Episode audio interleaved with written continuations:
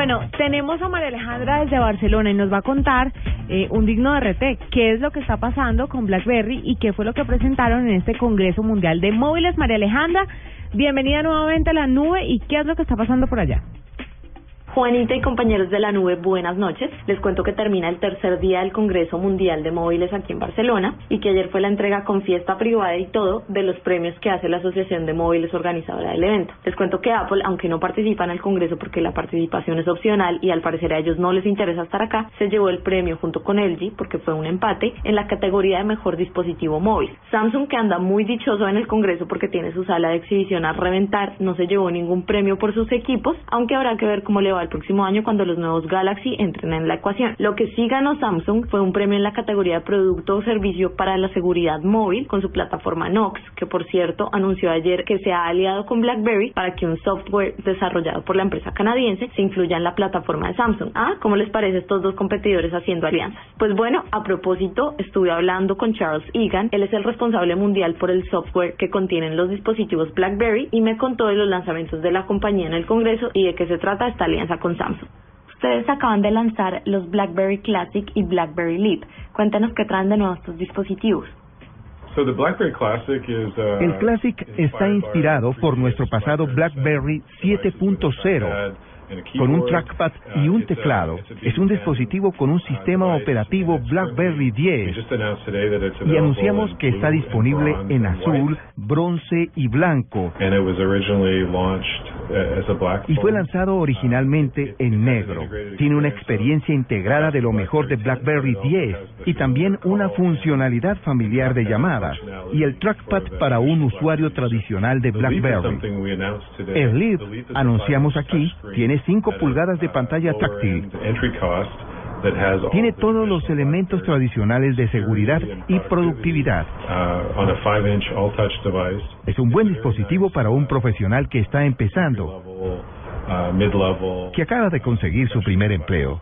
¿Por qué quitan en el BlackBerry Leap el teclado, que es muy querido por tanta gente, y lo reemplazan por una pantalla totalmente táctil? A la gente le gusta el teclado, pero también todo táctil. Así que tratamos de traer nuestras soluciones para abarcar todos los niveles, todos los tipos de usuario. Lanzamos el BlackBerry 10 en un dispositivo totalmente táctil y ha habido la demanda para que saquemos otro dispositivo así. Uh, El Passport, el Classic, nuestros dispositivos con teclado. Estamos trayendo soluciones con formas y factores distintos.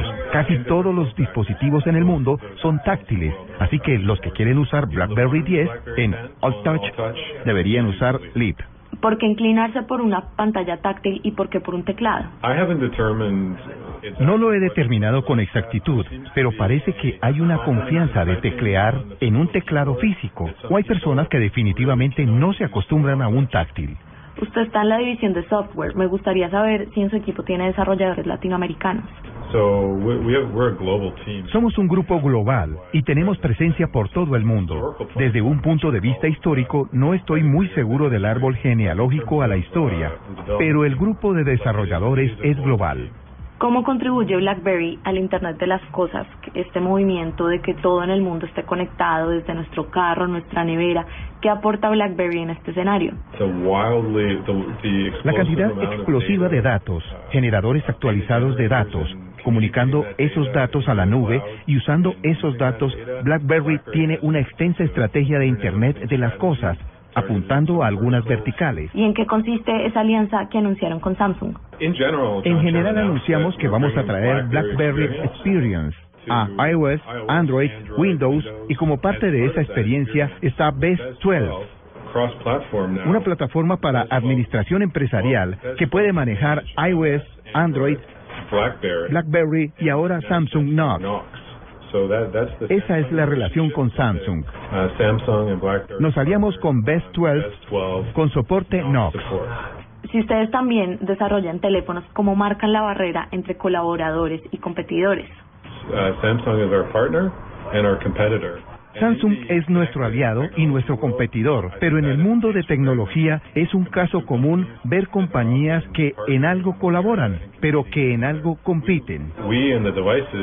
En el segmento de dispositivos estamos tratando de traer los mejores teléfonos al mundo, pero entendemos que no todo el mundo anda con un BlackBerry. Así que en esta unidad de negocio BES le decimos bienvenido a Android, iOS y Knox. Bien, pues ahí tenían ustedes a Charles Egan, él es el responsable del software que viene en todos los dispositivos BlackBerry y les cuento además que ese anuncio de la alianza entre Samsung y BlackBerry ha revivido acá en el Congreso un rumor que surgió hace una semana sobre que Samsung habría hecho una oferta para comprar BlackBerry. Por supuesto los dos lo niegan, pero habrá que ver qué pasa en el futuro. Me despido desde Barcelona, María Alejandra Medina informando para la nube.